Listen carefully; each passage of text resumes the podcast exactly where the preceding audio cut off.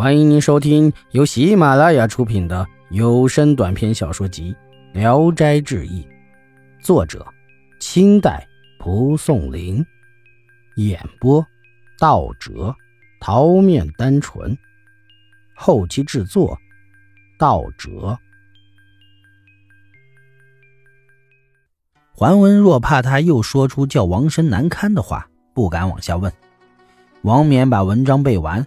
又介绍考官的总评语，有这样的句子：“结骨一窝，则万花齐落。”方云又捂着嘴跟妹妹叽喳，两人笑得前仰后合。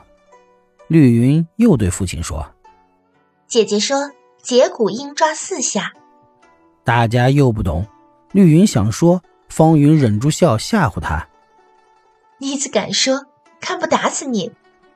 众人更不明白了。纷纷猜测是什么话，绿云忍不住，终于说：“扇去切子，说痛就不通；再敲四下鼓，鼓声不是不通不通吗？”众人听了，大笑起来。桓文若生气地斥责他们，赶快亲自起身斟酒赔不是。王冕开始时还吹嘘自己的才名，目中无人，到这时再没有那么神气，只有淌汗的份儿了。桓文若又夸奖了他两句，想给他个机会让他下台，说：“我刚想起一句，请你即兴连个下句。王子身边无有一点不似玉。”大家还没来得及想，绿云应声说道：“猛翁头上再着半溪即成龟。”方云失声笑了出来，喝了手搁着他。绿云脱身跑掉。回头看看姐姐，说：“关你什么事？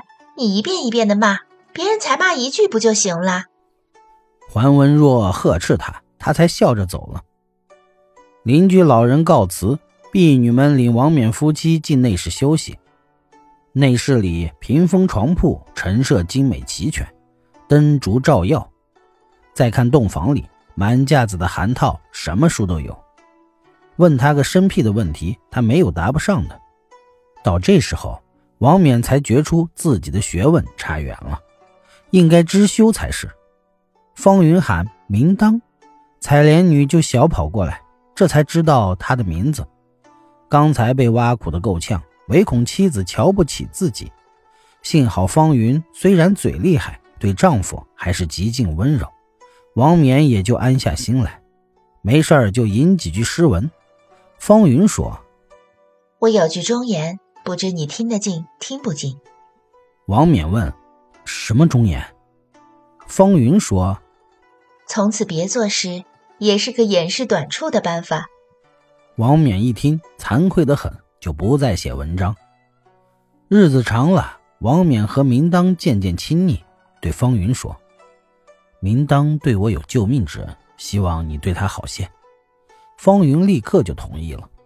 有时夫妻在卧室中玩耍，也叫上明当一起，两人感情更深了。慢慢的就发展到使眼色、打手势、进行暗示的程度。方云察觉出来，责备王冕，他微微的听着，好歹混过去了。这天晚上，王冕与方云对饮，觉得寂寞，建议把明当喊来。方云不许。王冕说。您读了那么多书，怎么不记得读乐乐几句？方云说：“我说你不通，这不更证明了？连句读也不懂啊！毒药乃乐于人药，问乐孰药乎？曰不。”夫妻一笑而罢。碰巧方云姐妹去林女那儿赴约，王冕得了空，赶紧叫来明当，尽情欢愉了一番。当天晚上。王冕就觉得小肚子痛，痛过后生殖器全都缩回去了，吓得告诉了方云。方云笑了，说：“一定是报了明当的恩了。”王冕不敢隐瞒，实说了。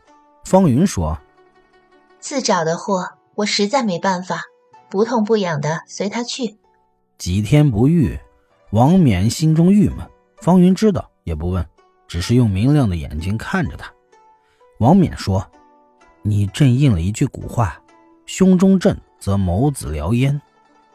方云笑笑说：“你也应了一句话，胸中不正，则燎子谋烟。”原来梅的方音读如谋，故意用这话开他的玩笑。王冕也笑了，向方云哀求治疗的办法。